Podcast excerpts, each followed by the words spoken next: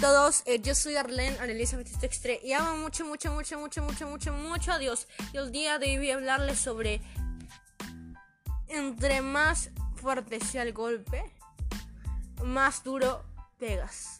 Si lo comparamos con una pelea de box, mientras más pasa el tiempo, sabemos que los boxeadores más se desgastan y al final dan un golpe final que marca su batalla vencida. Lo dan con el mínimo de fuerza que tengan. Lo dan con todas sus fuerzas, pero eso parece mínima a comparación del inicio, cuando pegaban con todo. Pues, en este caso, yo quiero decirte que cuando veas que menos convivas con Dios, de una buena vez te levantes y convive más con Dios. Puede sonar una locura, pero es cierto. Si vemos que nuestra relación con Dios de hace un mes está, pues, a diferencia de hoy día, está más desgastada, yo quiero decirte que no te alejes de Dios. Porque entre más duro te pega el enemigo, más rápido tienes que pegar tú. Con más fuerza. Para que tú no te alejes de Dios. Porque eso va a querer tu enemigo, el diablo, de querer alejarte de Dios. Para que él pueda ganar en la batalla de tu vida. Si te descubres y ves que ya no oras como antes, yo te digo que comiences a orar y ora más aún. Da un fuerte golpe. Si ves que antes servías y ves que ahora no sirves, yo te digo que sirvas en la casa, en el trabajo. Si no puedes servir en la iglesia, sirve en otros lugares. El servicio no salga de tu corazón porque es algo fundamental en tu vida. Porque el enemigo trae pereza espiritual en nuestras vidas. Pero mientras él da el golpe, tú te tienes que levantar de ese golpe y dar un golpe final, un golpe más fuerte que va a los brazos de Dios.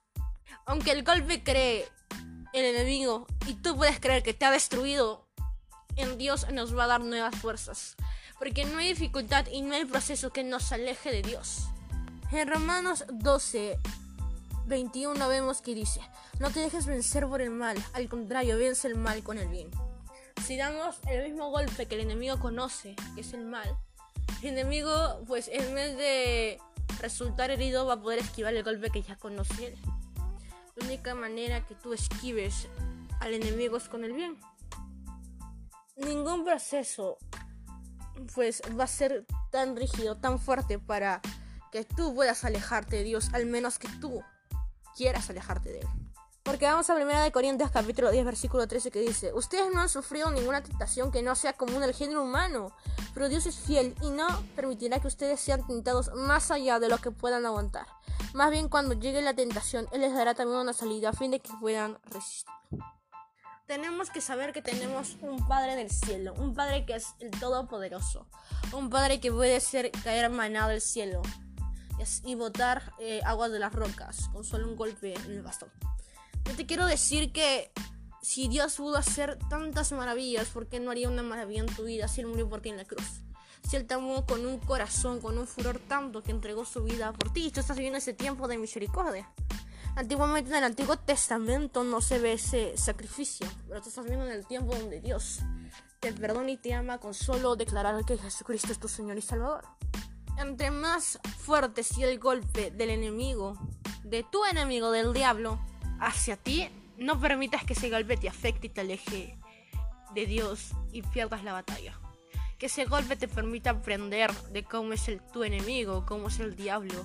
Y levántate y da un golpe final, el golpe que declara tu victoria en tu batalla, en tu proceso. Más fuerte es mi Dios que mis adversarios. Hay que aferrarnos a los que dice Romanos 8:28, que dice, los que aman a Dios, todas las cosas los ayudan a bien. Si tú amas a Dios, vas a entender que cada proceso Dios obra para bien y Él lo dice con su palabra. Así que no permitas que ese golpe te arruine. Da tu golpe final y va a los brazos de Dios. Eso es todo por el podcast de hoy.